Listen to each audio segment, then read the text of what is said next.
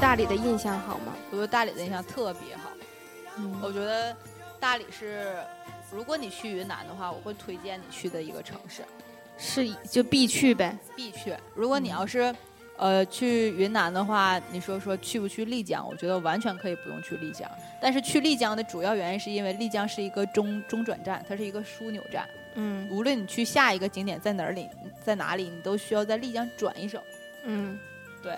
然后到大理玩完了之后，我没去登苍山，因为那那几天那个苍山下雪了，特别嗯滑，然后再加上苍山的海拔会有一点儿高。如果要嗯是你到大理海拔有多少了？两千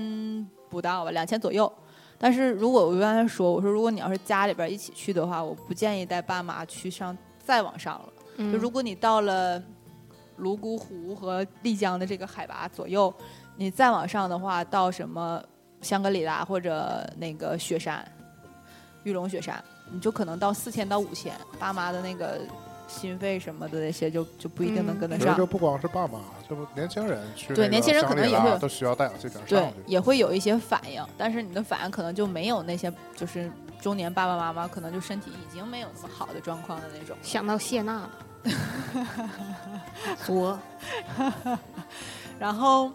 然后当时我们就就去完大理了之后，我们就商量第二天去坐到丽江的车，嗯然后我们就管小李师傅订了票。你也可以去客车站买，客车站都是一样，七八十块钱儿。啊，他帮你买，对，嗯然后他他是不是是有渠道啊？嗯，他有渠道，就是一样的，都是大巴车，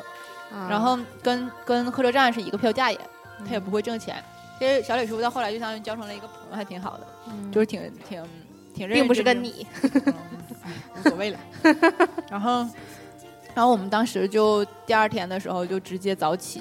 就就等着大客去丽江。相当于嗯你在大理待了两天，嗯，对，嗯，嗯，待了一天半多，就是差不多头一，天从昆明坐车去大理，嗯，嗯，然后第第二天是的时环候大理然，后第三天早上走，嗯然后。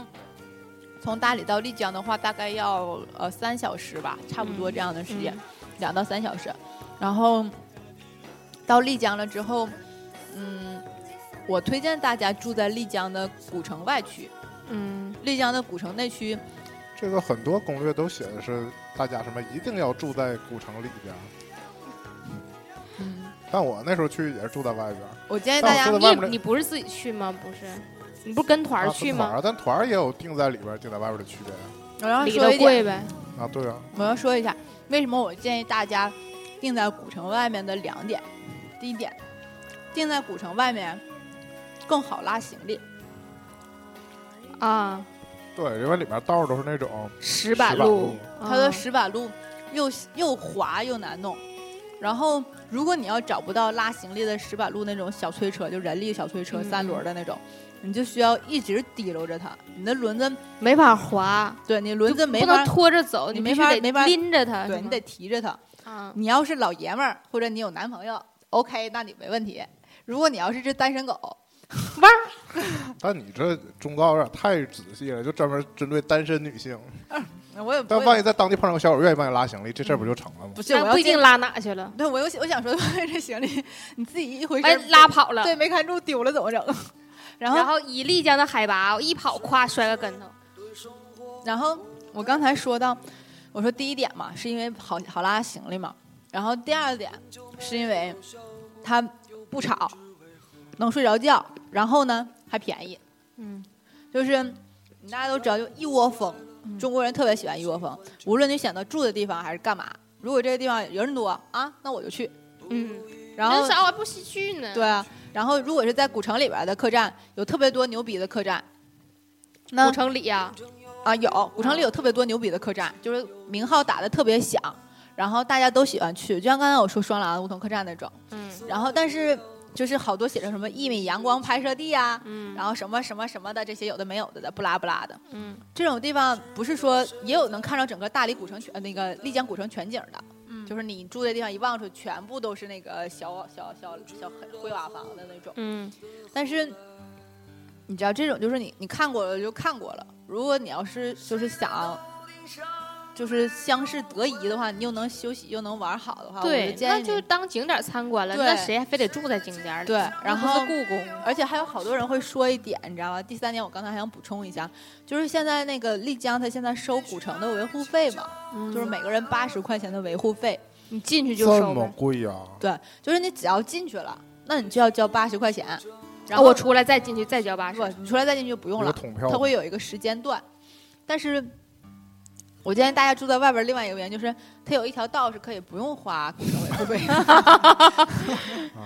就是我在我在攻略里面查到了可某以某可一以家客栈，这个后客门儿这个客栈就在沿着不用花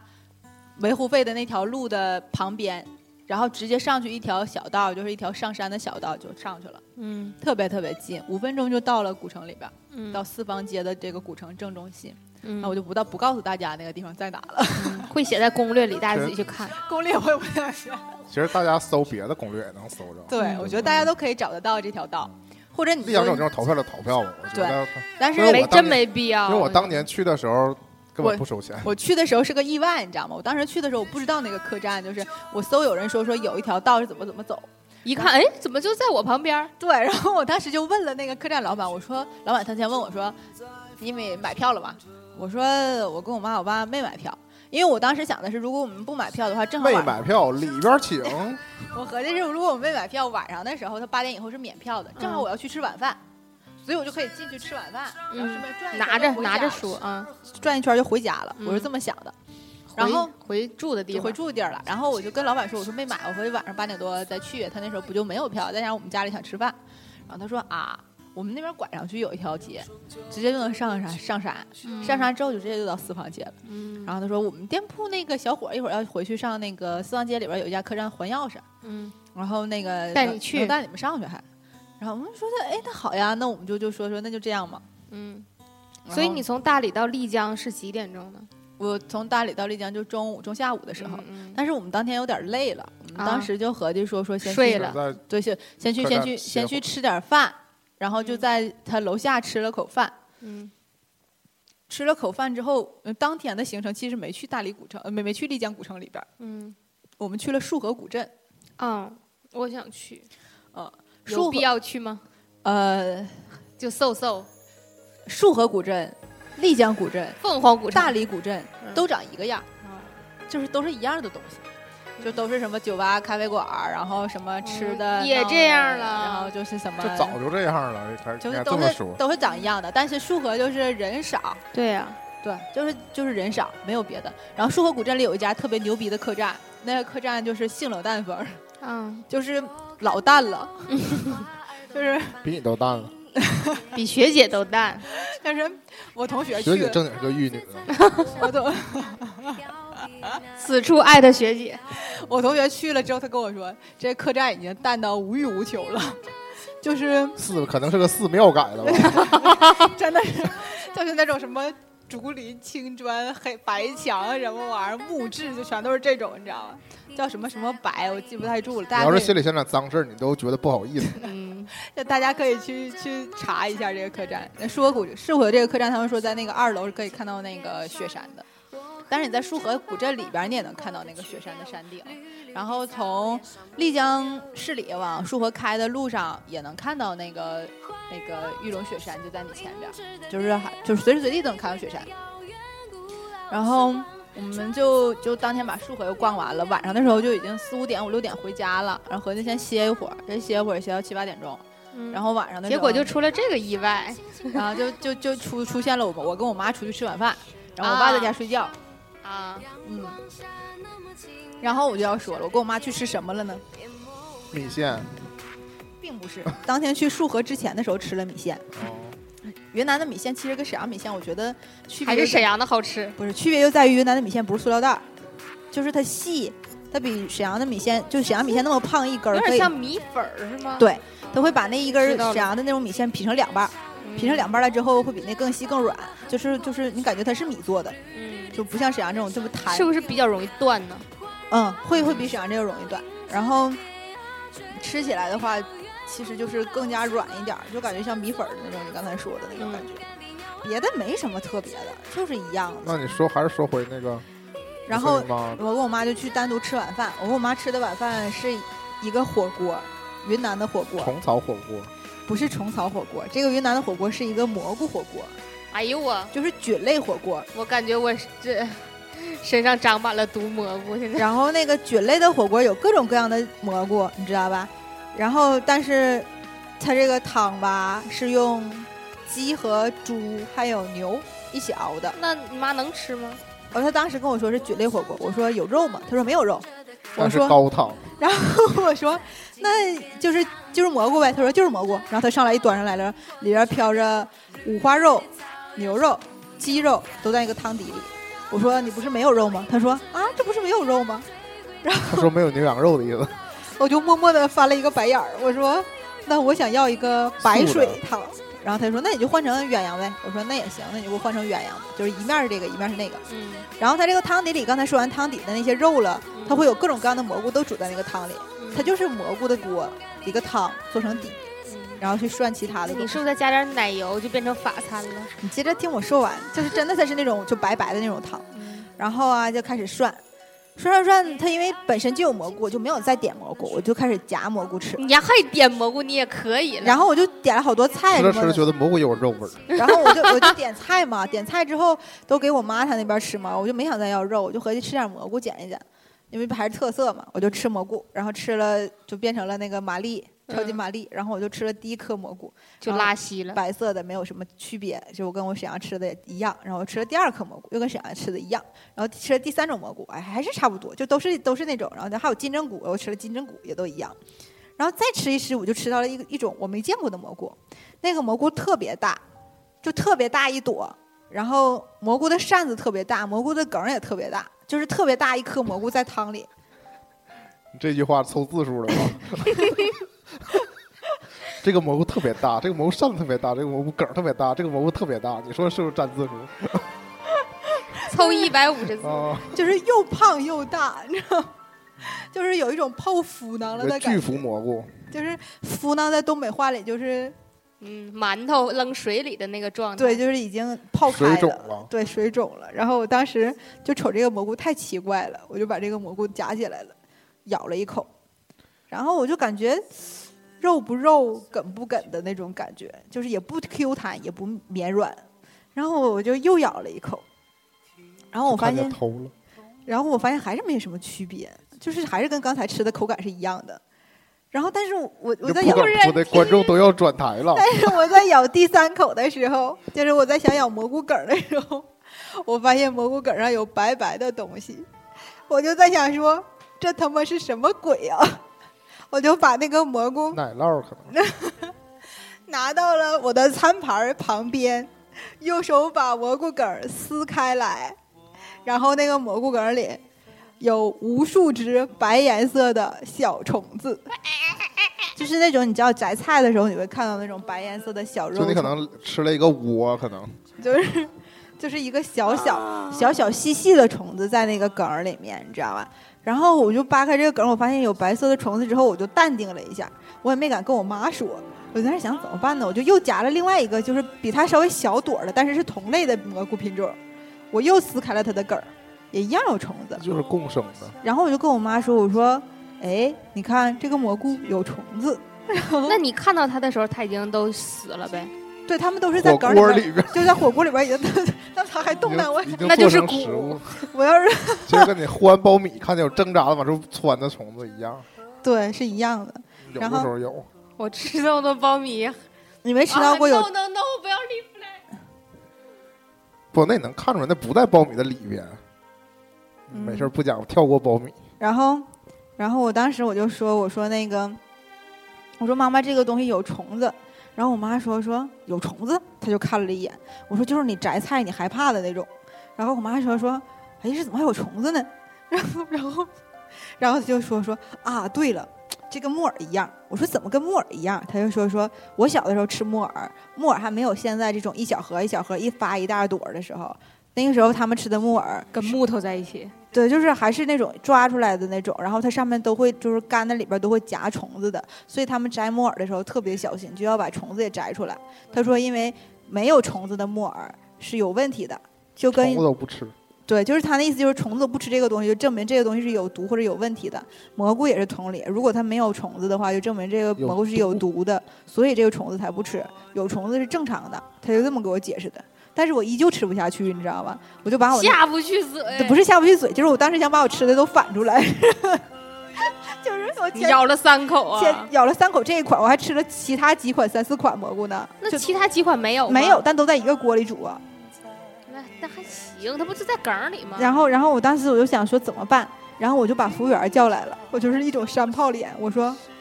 这个蘑菇梗里有虫子，然后我 那服务员老淡定了啊，咋了？没有虫子还不给，然后我说我说有虫子，他说正常啊，我们这蘑菇都是有虫子的。我说为什么呀？他说这种蘑菇啊，如果没有虫子，就证明它有毒，跟我妈说的一模一样。我妈说你看吧， 然后然后我说啊。那你就没办法嘛，其他桌的人也都点了这种东西，也都在疯狂的吃，就是特别淡定的在吃，就是很正常的一个事儿啊。你吃了吗？你行你上啊。我的意思是说，那就是就在当地来看，非常就像你吃不吃茧蛹的，很多人也不吃茧蛹啊，就一个意思，蚕蛹。 然后我呃当时我就想说，那既然如此，那我就放弃这个锅吧，然后就吃的不香不臭的吃完了，然后 就回家了。然后第二天的时候，我就要准备。你这故事讲的我真是就回家了， 嗯对，就回去住处了。因为当但是那那顿饭特别贵，那顿饭吃了我跟我妈两个人吃了三百块钱快，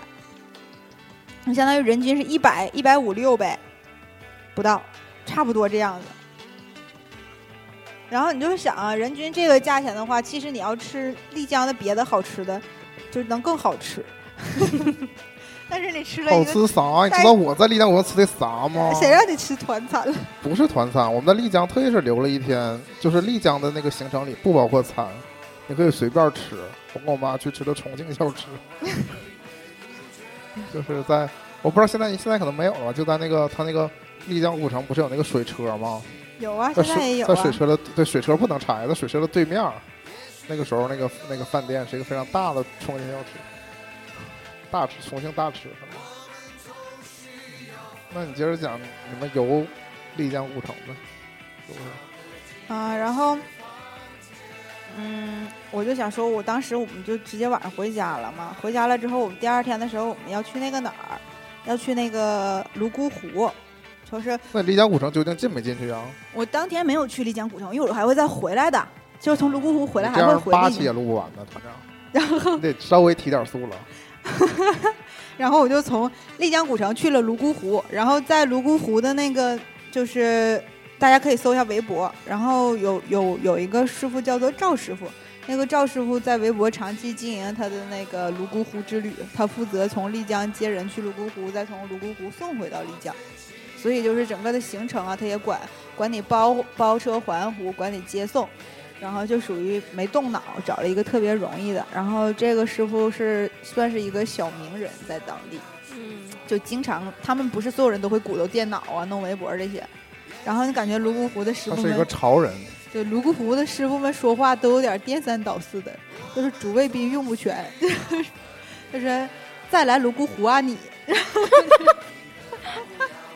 套装句， 就是这种泸沽湖今天漂亮今天。 这反正就是特别奇怪的这种节奏，大家可以去刷一下他的微博， 就是挺萌的。 然后，然后我第二天的时候就就联系了那个师傅，那师傅当天就来接我们去泸沽湖。然后我要讲从，这你也没提前定。呃，我在那个微博上有跟他联络，他就跟我说说我第二天会联系你就完事儿了。然后当时送到了再给拿钱。我当时想，要是半道没送到挂了就不用拿钱。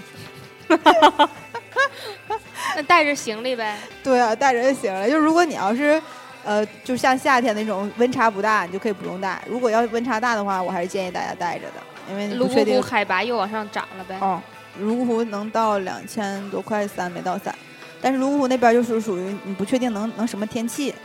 这比较头疼。然后我们当时就坐着大哥开的小车，然后从丽江到泸沽湖的路程要六个小时。嗯而且还是不走高，就不走高速，走抄近道的那种盘山公路。嗯、如果你要是走高速的话，得走八到九个小时。为什么那么远呢？因为它没有那种就是直行的那因为种，就是那么远，不是没有直行的平坦大道。泸就沽是 湖要绕开山。对，泸沽湖是属于你从丽江走走要到一个山，然后再过去的那种的我那种。我有有一个问，那是玉龙雪山吗？不是玉龙雪山，就那是其什么某山某一些其他的山头什么就是的。云南的山，对，就是你得跨过好多山头和许很特别多的哦盘山路，你才能够上去，就是这种。嗯那我大概懂了。对，然后所以所以我就说，我说其实你去云南的时候，大部分的时间都花在了路上，嗯，你就想很多时候一整就五六个小时，一整就五六个小四时，川也是。嗯就是对半天就过去了。然后我们就到达泸沽湖，然后从早上到泸沽湖就已经下午一点快两点了。然后我在泸沽湖订的客栈叫做糊涂岁月，嗯然后糊涂岁月它是在一个泸沽湖相对于开发比较好的村子叫做大洛水村，那个村子的村委它不会那么吵，然后它也不接待团客，这个你就倾向于住在它人群比较密集的地方了。嗯，因为泸沽湖再密集它也不密集。嗯，对，就是如果有一些地方特别容易到达，那如果它密集是真的密其集，实就是交通不便，对，成就了它，对。嗯要不然也早就被开发。，对，就是如果要是全部都是人的那种，就如果它很好到，你不用五六个小时、六七个小时，那就很容易。其实很多从丽江到泸沽湖的团都是那种两天团，两天团就你意在味当地抱团儿。对两天团的意思就是也有到香格里拉的，就是你今天我开车到泸沽湖，明天早上开车回来。啊，你相当于只是只是说，我今天如果开车快的话，我可能三四点你就看一眼就完事儿了。然后明天早上六七点的时候，我再给你拉回来，然后你到下午三四点的时候你再回丽江，所以你就相当于什么都没干。那可不嘛，所以你要自由行的话，对呀、你要到泸沽湖，你最好得两到三天嘛，就三天左右。你今天到这儿，明天玩一天，后天回来，是这样的顺序。然嗯路后上真的很浪费时间。对，然后到那儿了之后，下午就没干什么别的，我们就把大洛水村游了一遍，因为它开发的比较早，然后它周边有吃的，有住的。然后，然后也有那个环环的那个泸沽湖的一侧的那个湖水，然后人还少，随时随地都可以拍照片，永远都不用排队，嗯，然后随便拍哪儿都是景儿对，都是特别好看的景色。桌面儿，对嗯，就是可以永远看，就是百看不厌的那种。然后有好多好多幅那个格桑花，就是都是在那个路边沿线撒的种子，长得满哪都是，就是都是这种。然后就是可以发呆发一天。我当时当天下午到那儿太累了嘛，然后我就在那个客栈，他那边有一个就是两个坐的那种小藤的那种小椅子，是客栈吗？是客栈是一个像飘窗似的那种露台、对，它就是啊属于有一围个栏。对有一个嗯多出来的木质的全，它那个客栈是全部都是木质的，嗯，然后整个支出来的那个围栏是你房间的一部分，是你房间的，不是客栈公共的。不是客栈公共的，啊就是你的房间在这一侧，然后你把那个你侧面的那露门台开上开，然后嗯你在露嗯台就可以在那儿坐着看外面的那些风藤景，椅，对，就可以看到那些风景，然后发呆听歌儿啊，然后看那些就是因为落水村有村民是划船捕鱼的，就是它有小的那种泸沽湖的小银鱼也可以哦捞，你也可以看到它那们有湖大吗？特别大，那个湖就已经大到就根本就就是，如果你要是环湖的话，你一天开车能环完，但是你要是说有好多那种坐船的，也就看一看就完事儿了。跟洱海比呢？大洱海好多，我感觉，嗯但是也说不太好，反正我觉得比洱海大，就是它那个深度什么的也跟洱海感觉不是一个状态，蓝的水，特别蓝，就是你在湖的中央最深的地方，你感觉你都能看到下边儿的那种。就是因为它深，你才看不见。但是你只要能肉眼看到的那个最极端的特那别个清。对，其特别特别清楚，那个植物长在那个水里面，能看到那个根，一直到深到你看不见那个位置往下，你是看不见，是因为黑，嗯不是因没有为光，嗯对，是不是因为那个脏或怎么着，是那种。然后我们当时就就我当天下午就在发呆，把落水村游了一遍之后，第二天就找那个师傅带我们去环环泸沽湖，然后泸沽湖整个一圈儿就是它它的湖大到它是跨省的，嗯有一面儿是在云南省，有一面儿是在四川省。嗯所以好多去四川玩的人也会去玩泸沽湖，嗯就是他顺带着从四川那一撇也去上泸沽湖玩一圈，然后再回去。嗯然后他那边有彝族啊，有乱七八糟的摩梭族啊什么的，然后不要给摩梭族前面加这个前缀儿，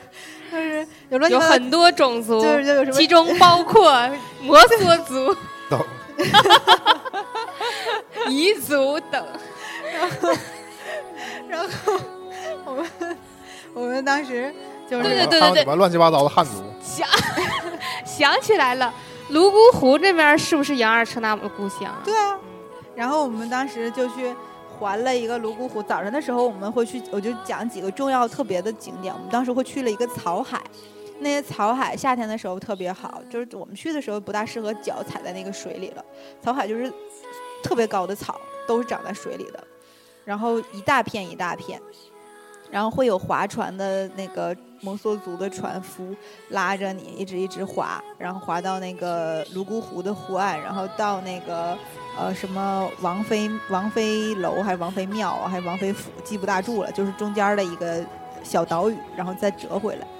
然后这个路上你就可以看到各种各样的经幡呀、哎，他们是撑蒿划的吗？对，纯人工木桨，包括船也是，所以我有点担心， 嗯，就就是跟会翻。对对，就跟我当时在那个桂林的时候，在玉龙河划的竹排是一个状态。啊我就是觉得这种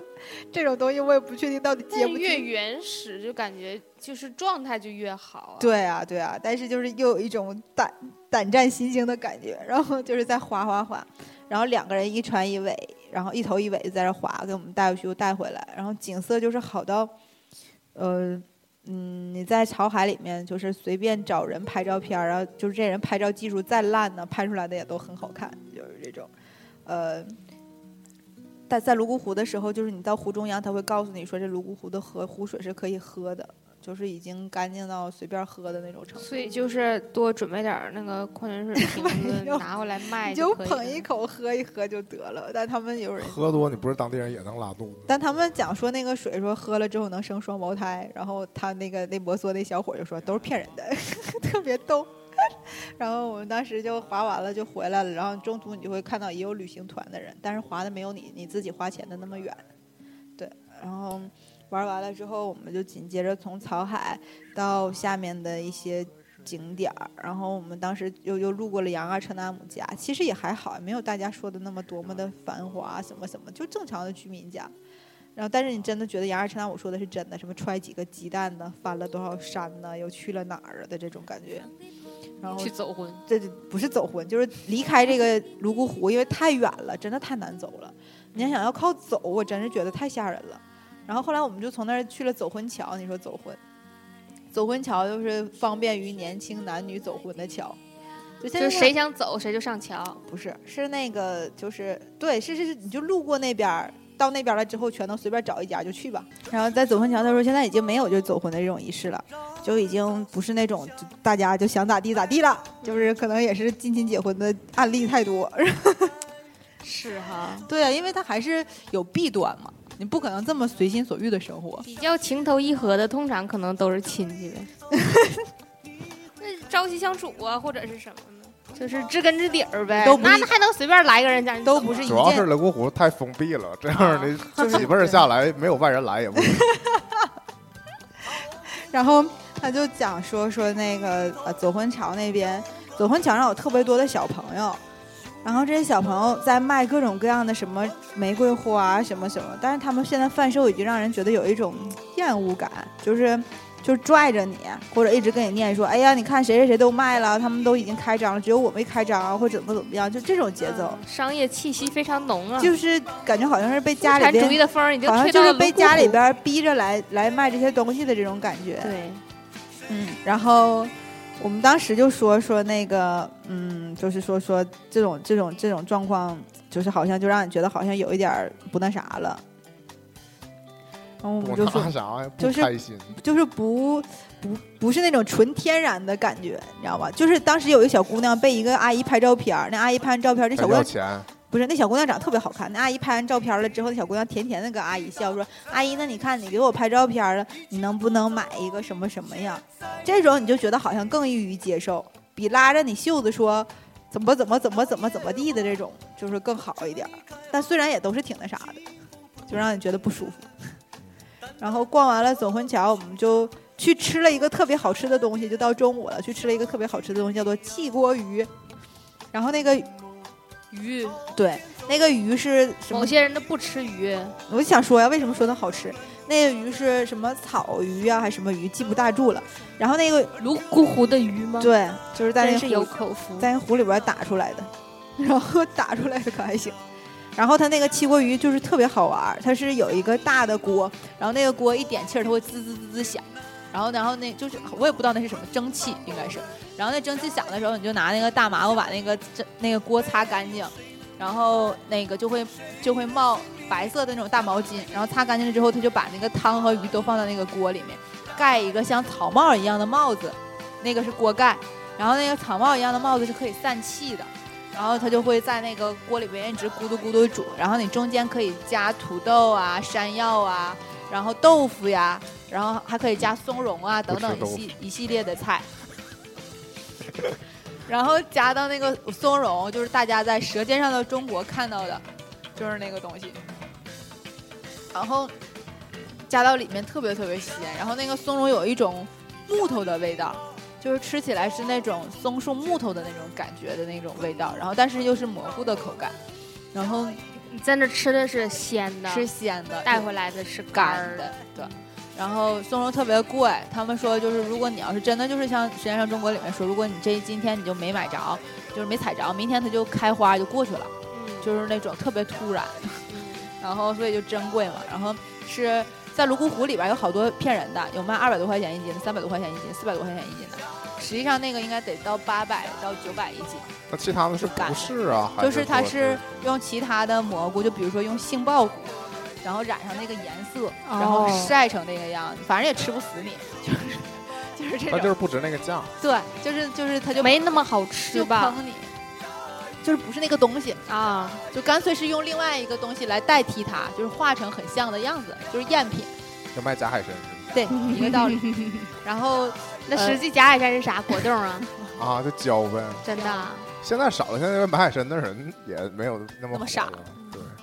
因为因为也像你说，就是这个价不对的话，东西肯定不对。对啊，然后然后我们当时就找那个师傅特别好，那师傅就开始我们想买那个松茸的那个干的，那个老板餐厅还剩二两。我们想买一斤，然后他又拉着我们去另外一个地方找另外一个能卖上这个这个老奶奶，又买了一斤。那个老奶奶你就明显感觉到她就是那种，就是真的趁松茸来的时候赶紧就去采，然后采完之后就晒成干儿，看谁能卖谁能买，然后就等着把这个卖出去，用这个钱过日子的那种。很辛苦啊。对，就是真的就是盼着把这个东西能卖掉，然后攒着攒着的那种感觉。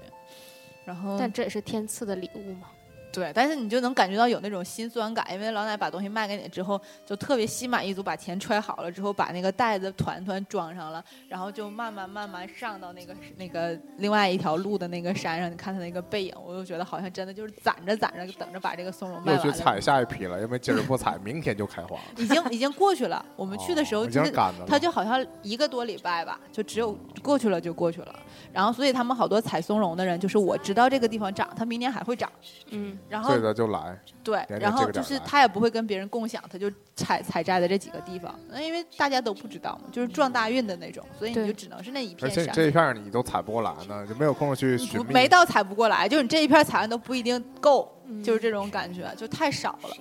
然后就就买完这个之后，然后我们又去逛那个呃里格半岛，就是在那个听这名儿有点洋气啊。里格半岛是分属在呃泸沽湖当中的伸出来的一块岛屿，它有点像上海跟崇明岛之间的关系，就是多出来一小节。嗯那么这一小节就单独在湖里边儿，它一圈儿都在湖里，所以它叫里格半岛。然后中间有一条道可以回到那个大的这个区域当中，然后它是跟大洛水一样，也是属于被开发的。整个里格半岛一圈儿全部都是客栈。嗯就是因为它四全四面全环水的，都是客栈。然后，但是它被开发的有点过度了，会有一点点吵，然后周边全部都是客栈，然后炒的价格也特别贵，所以大家就嗯也有非得要住在里格半岛上的。但那边可能相对应交通便利和食宿便利性不是那么特别高，哦，嗯，然后也会有一点点潮，因为它太近了离水。嗯，嗯就是你的水进到，因为像我们住那地方可能还是在二楼，一楼是水，所以不嗯会特别潮。它那种是那，也够潮的，我嗯，它那种是一楼出门儿三米四米，是湖。对，就是相当于，呃，你可能迈三四步就是湖了，就这种感觉。那不危险吗？所以就是，如果要是水真的是特别高漫上来的话，就只能都能漫到你们家那个哦一楼它那客栈的底儿，木头底儿。啊都能搬到那儿。然后嗯，在里格半岛上的话，就属于就逛一逛，周边也没有什么别的，就是这一圈儿。然后还会还会到达情人滩，情人滩是一片有鹅卵石的沙滩，然后它周边也有随着这个景区的推广啊，周边有设小烧烤摊儿，然后也有那种小的椅子。小烧烤摊儿很特别，跟咱们这种烧烤摊儿不一样，他们烧的都是那种小白银鱼，就是白白细细的那种小银鱼，就是泸沽湖里可能只长那种鱼，然后它也没有什么其他的。然后烤鸡蛋、烤土豆片儿，肯定不只长那种鱼，因为你之前吃那个汽锅鱼的鱼，不是那种是大的，我是说它能够穿成串儿烤的那种东西。像我们又能穿成串儿烤这烤那什么芸豆什么玩意儿的，那都没有，没人给你往里背啊呀、就是它就只有那几种选，然后特别贵，十块钱三串儿，特别小。然后我们当时因为那个开车的师傅他的老婆是做这个的，我就说我想去吃一吃，然后他就是那老婆就请我们吃，我们就没大好意思，就把钱给人留下了，然后他就给我们砸了一大一大袋儿那个鲜核桃，就是核桃它不是白绿色的嘛，外边层就跟栗子一样裹了一层嗯刺刺的东西，然后把那层去掉了之后，它里边是青的，晒成干了之后它会是白色的，嗯但那里边的核桃没有干的时候是那种浆果质的。就浆果儿，对，就是浆果制的，不是那种汁儿咱们吃，对，不是那种咱们吃像那种干果的这种。嗯你要不晒干，它就一一直是那种湿湿的，就跟榛子是一样的，嗯就那种白白带浆儿的那种榛子。然后买了一大袋儿，然后那个那个时候我就吃那泸沽湖的那个那个核桃，特别甜，就是它不是那种一定沫的沫的那种，嗯所以就特别甜。然后全程我都在吃那个核桃，就是那个那师傅当时砸的时候，那司机师傅砸的时候，我在想说他在砸颠颠颠，是不是帮他媳妇儿干什么活儿呢？最后都拍完照片，我们都玩完了，他拎着一大袋核桃跟我们说说这个给你们吃，就是太属好了，就是属于人太质朴了，就质朴到你都不好意思，就是这种感觉。包括想什么松茸那种老奶奶都是这种。然后我们当时就拿着这个核桃就就特别开心，然后我当时就想给那个阿姨就多留点烤肉的钱，然后她也不要，就非得给你拿着，然后到后来就意思意思就拿了一点儿就走了。然后我们当时就坐着车，那时候天有点渐渐就晚了。然后在里格半岛上的时候，就有一个观景台，你就可以在观景台上拍照片，可以把整个里格半岛都收到那个那个景里面。然后那观景台这时候又赶上下雨了，下雨的时候就在里格半岛的观景台上看到了彩虹。他们嗯讲说那个在里格半岛那那一块儿经常能看到彩虹，因为那个彩虹就是只要下雨它就会出来，天气能见度特别好。嗯然后那天是他说是有史以来他们看过最清楚的一次，就是清楚到你拿拍立得拍都能拍出来，就是那个彩虹。然后它是两两道，还不是一道，就是先出来一道，然后那一道越来越明显的时候，第二道也出来了，但第二道没有第一道明显。然后你也看到彩虹慢慢出来，慢慢没有的这个过程，加起可能有半个小时。然后就好多人，因为我们当时一回头的时候就看到彩虹马上出来的那个时候，我们相当于整个见证了它出现到消失。好多人是那种彩虹已经消失到就剩一点点儿的时候，突然说：“哎呀，彩虹！” 就是因为因为你自由行嘛，你不像那种团队的那种，好像就一直都在忙着赶。但是我们好像停下来的时候就来看，就觉得还挺旁边有一个团队的人，现就在是内心非常痛苦。 反正也没去泸沽湖，也不知道这些， 然后然后就看完这个这个风景，就然后回家。看完这个风景了之后，然后它在情人滩之间还有一个地方是可以看到整个泸沽湖全貌的。那个地方是一个祭祀的平台，是之前泸沽湖就是老的老的一辈人他们会在那儿祈求什么丰收啊什么的一个地风方。调雨顺，对，然后它会有一个什么庙，然后在庙侧边有个看有个就风景平台，然后它的地方有一个拼车的一个女的，哎呀，这个女的就拿着一个破纱巾一直在那个木头栏杆儿那块儿委委来委去的，对，就是来回照啊，能照了半个多小时，就 她一个人，这个美我也真是醉了。我想说，大姐，咱们能不能冷静一点儿？旁边还有人呢，我觉得这种人不当演员都白瞎了，一点儿也不没有不哎，人好，家心里美儿嘛就一点儿没有不好意思的心感里觉。你知那道当吗，然了，就是这里我最美， 你们都傻，然后穿个大高跟鞋，你知道，就是哎呦我天，必须必哎，然后，呃，我当时我就说说，这这这，等一下， 然后我当时我就说说，这种状况就是就是好像出现在大部分的这种民族性景区里，就都是那种拿大纱巾呜呜的满哪摇，因为这些姐姐们对于这个的看法，就是对他们的这种这种景点的印象就是这种，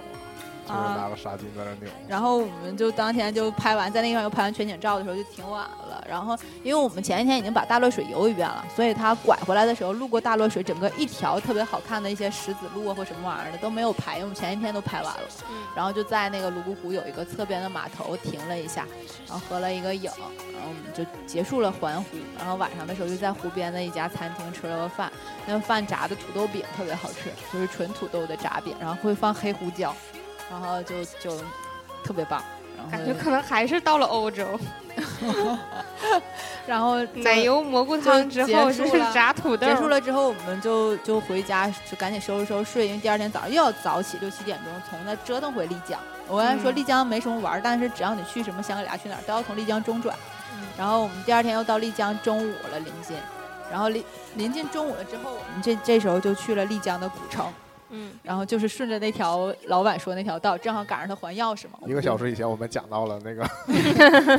对，然后我们就上到了那个四方街的正中，然后那个四方街正中，就比如说，它就那几个重要景点嘛，幕府、四方街、大水车，就是这些东西，幕府是什么东西？就是一个将军帅府，就是也在那个里嗯是面，穆王府吗？不是不是是木那头的木啊啊，，不是那个木， 然后差了三年水。想太多了。然后然后就在那个里边儿逛，就一样都是景区。然后它那里面侧边有一条胡同，然后胡同里面有一个地方是八十八号小吃店，沿着那八十八号小吃店往回走，公共厕所侧边有一条通道。那条通道的地方有一个老爷爷在卖炸土豆， 那个炸土豆是红颜色芯儿的土豆，就是是土豆的，你看它外面是黄黄的，没有错，但是它一切开里面是红颜色的那种间歇，就像那种红血丝的那种感觉的，对，特别像地瓜。然后那个土豆就特别大一个一先不个，拿话筒说，然后那个土豆特别大，每一颗都特别大。然后那个那个爷爷就在那儿就就他那爷爷反应有点迟缓了，我感觉他可能卖挺多年炸土豆了。就是反应特别慢， 跟他说什么，他都可能两三秒、三四秒才有反应，然后，然后在那切那个土像豆我以，前讲过卖豆皮儿的大爷也是这种状态。然后然后就在那儿切，就在那儿炸，特别火。然后就是他可能三四个小时、四五个小时就卖没了，就特别快。然后大家一定要去吃。然后他们家所以那他几个点开始卖呀？哦好像就是中午十呗十点十一点那时候开始，然后炸的那个粉特别好吃，大家可以去去去多放点那个粉，粉然后白的吗？再往前红的，然后再往前就到八十八号小吃店，那个是一个纳西族的老奶奶开的，也开了很多年。然后他们家属于在丽江的饭店里面，既好吃又不贵，还有特色的那种。但是晚上去的话一定会排队，所以大家要提前订。然后，嗯，他们家也有一些原味酸奶什么的，就牦牛酸奶，因为他那边好多牦牛嘛，还有牦牛肉串黄儿牛，肉干儿啥？对，，嗯，都那一块儿的。然后就在丽江玩了玩，吃了吃，晚上吃的那个八十八号小吃店排队吃的，哎又是我跟我妈一起吃的。嗯然后，然后， 强调这个没有，你爸也不听节目，然后，然后，你虽然排斥他，他也听不出来。然后，然后吃完了之后，我就跟我妈就从那边买了一些呃有的没有的小纪念品，就是好多小风铃啊什么都在那儿卖。然后我们就从那儿往回走，然后就回到了客栈收拾收拾东西。然后第二天我们就坐了从丽江到昆明的火车。这时候我就要说到，丽江到昆明的火车票一定要提前订。除此之外，就是时间特别长，一定要带好饭。就是它从早上九点开，一直到晚上五点下， 就是是那你种慢的火车吗？就是快 K 开头的。啊啊，我对就是说那意思就是说等就是火车开的慢，所以就是不需它要没到会慢，你有慢车，就没到 K 开头，那不更 OK 慢吗？哦 行，它还不是绿皮的那种，就是正常的双卧铺车。估计可能也是不好，就估计也是不好走吧。对，然后它途经两三个站，嗯，对然后我们当时就说说那个就提前订嘛，然后但挺有意思的，就坐坐卧铺，然后在卧铺上面就买什么泡面这些有的没有的，然后下到火车，主要问题是在于下火车。因为你到昆明昆明火车站的时候，你内心是忐忑的。刚才我们说到，就是某几年前发生的一些问题嘛。然后昆明现在的火车站就已经把火车站站前广场取缔了， 啊，就指定啊，就是没有站前广场。啊所以也出不了事儿，出事儿不赖我，在这儿出事儿，这不是站前广场了，你只能找昆明市区的警察了，出去就是一条马路，有可能我出的不对，但是反正我出去就是一条马路，那条可能马是北路，广场呗，呃我那条马路上全是车，然后除了车之外，你就看周边全是防暴武警，拿着各种盾牌，你没见过的那些有的没有的警示器具，然后就都在那个上面杵着，然后，然后我们 严当阵以待我们当时出来的时候就打车，一般也进的都不来，然后我们就就就走了。我们走的那条路，其实住的地方还挺近的，打导航就可以找得到。然后就真的感叹，就好多人，我真的从昆明火车站出来的时候疯狂在走，走的特别快， 我要赶紧离开这个地界。一点儿也不想停留。因为呃他们之前讲，之前的时候出事儿，昆明那帮就火车站卡的那帮人，实际上不是昆明本地人，卡的百分之九十都是黑龙江人，因为那个时候正好有一个旅行团儿刚要上火车，所以才被卡。没回去家对，呀。大部分都是旅游者去，谁说你就想他说说谁会在大早上的时候八点多去火车站呢？不会有人在八点多去火车站的，自己本地人，除非真的是出差，那怎么可能大批量的人都是去旅游的？然后我就在想，太吓人了，我就疯狂的在走，然后然后走了之后，晚上的时候就逛了昆明的金马碧鸡坊，就刚才我们提到的一个地方，金马碧鸡坊就是在市中心，它旁边有一家好吃的昆明的当地特色店，然后就像我们就是开了很多年那种老字号一样，然后那一片有特别多老字号的饭店，然后大家都老可店位吗？对，就都都是那种就是传统的，然后你在那边儿就可以订餐，也可以怎么样。但我去的那家全部都是云南本地人，就是都是那个昆明的本地人在吃。然后我就我们几个外地人 跟我二瓜，在那儿点完菜吃完，有什么汽锅鸡这些有的没有的的。然后吃完了之后，我们就晚上溜溜达达逛了一下金马碧鸡坊，然后从那条道就绕回去，就回到住处，然后就从昆明回到了温暖的沈阳，在第二天早晨。结束了美好的旅程，对，烦审。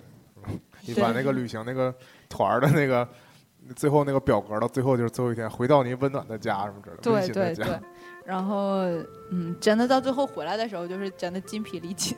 因为全程都在折腾在路上。对就因是为还是因为自己走，所以就是对全就是程你知道，就是就特别失控，就是你家里边儿不是年轻人嘛，你也要考虑到第一就是家里边儿的这些爸爸妈妈们的身体素质，第二还得让他们玩好，第三呢还少 complain。就是我一会儿饿了，我一会儿累了，我一会儿怎么怎么地了，然后第四你还觉得你的 cos 的这个成本呢还有问题，所以你又团不能长以后的路线就是江红 团儿、带团儿导游，就是特十别，人而团且儿他左他右真不像，就是你知道，现在他们就是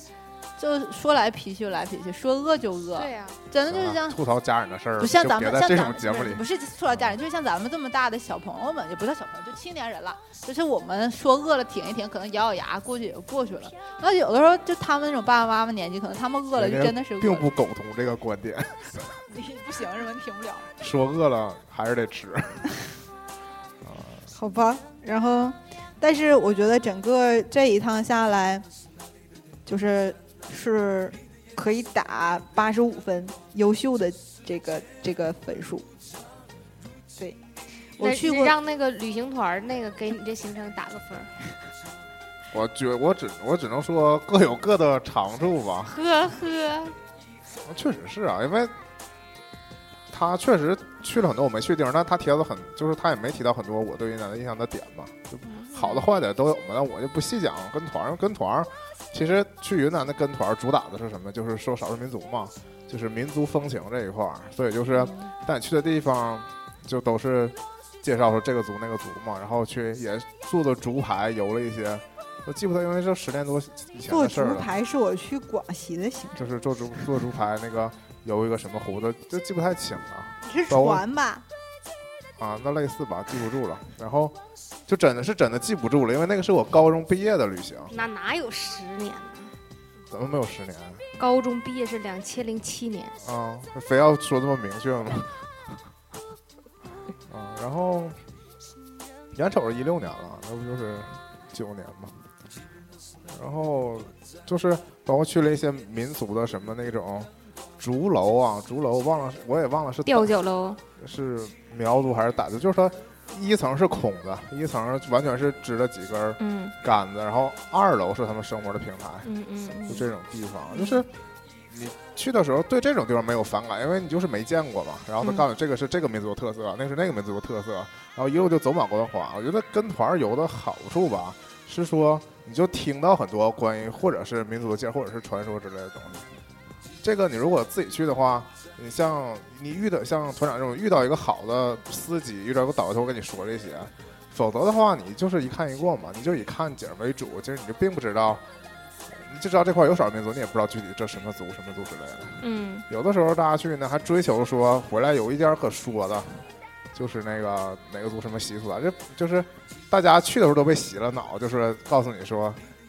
这个什么什么区别，你回来之后还给大家说一说，哎呀，这个族怎么怎么，那个族怎么地，大家什么各种什么，就地方不一样之类的。然后，但是就我就说比较令人反感的时候，是在这个景点儿当中有那个陷有这种消费陷阱。嗯就有一些表演什么的，他先先不给你进，先都让你进去了。嗯他说有什么老什么酋长啊、族长啊，有那种祈福的仪式，啊，给你身上点点啥，他就画就脸上画点东西，宣完就全都完事儿之后，再噱出头嘛，再出门的时候管你要钱，啊，你已啊经接受祝福了，你是不是得对给点对，钱就？或者他强买强卖那种小的什么牛头的什么挂饰啊什么的，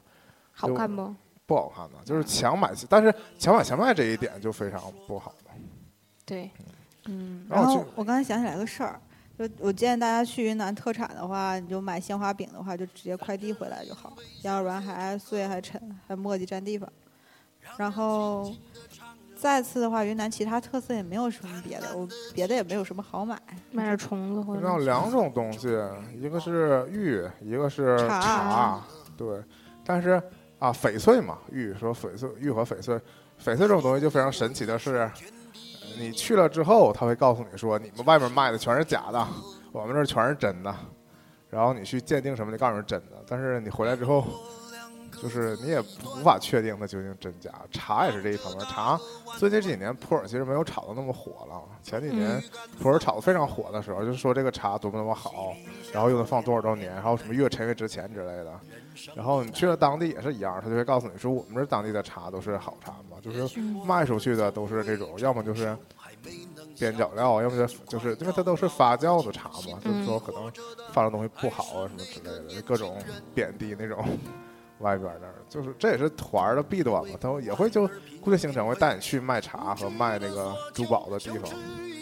然后互相踩。这嗯种。但是啊，我说一个团长没去的地方，就是西双版纳。其实我非常推荐大家可以去西双版纳。我哦非常就是有很多水果吗？啊，是啊，西双版纳是一个西双版纳有一有一块原始森林，热带雨林嗯，就是就是所谓野象谷嘛，它也是和缅甸接壤，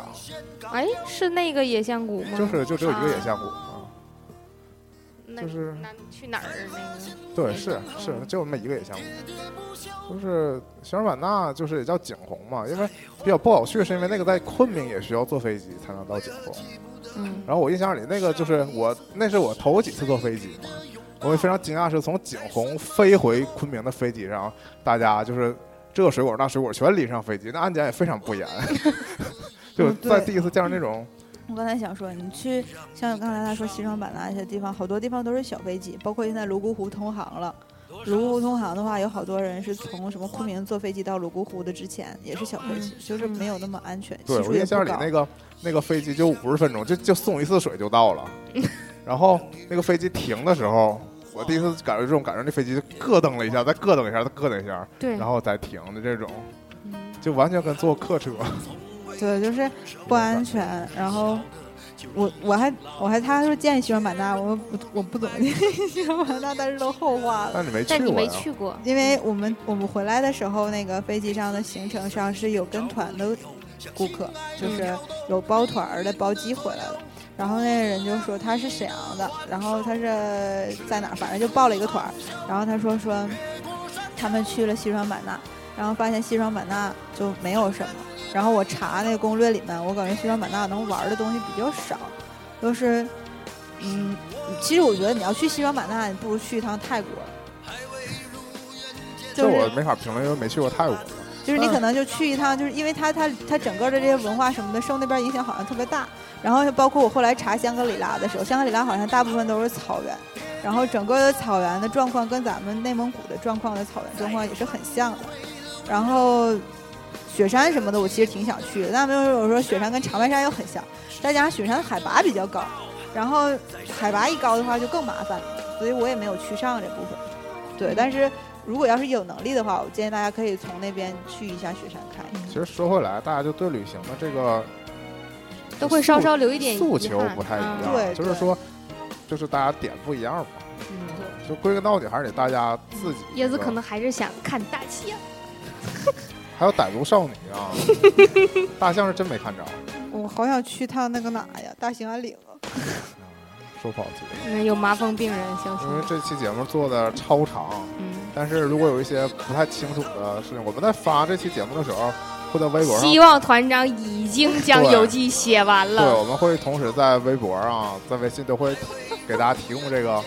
这个帖子的地址，如果有 的话，如果没有，大家就当没听见这段儿，是吗？那说一下我们的微博就是喋喋不休，休咻咻休，咻我们的微信是 always talk，要订阅我们的微信公众号啊，我们会不定期更新，不定期还是定期？啊、应该定期吧。然后也欢迎大家想去云南或者说去过云南的人，如果你对这个这期节目有什么想法，你也可以发到我们的微信上，对，啊共同分享一下。对大家做一个互动，是不是？这 OK，哦期就到这儿了，谢谢拜大拜家。哟。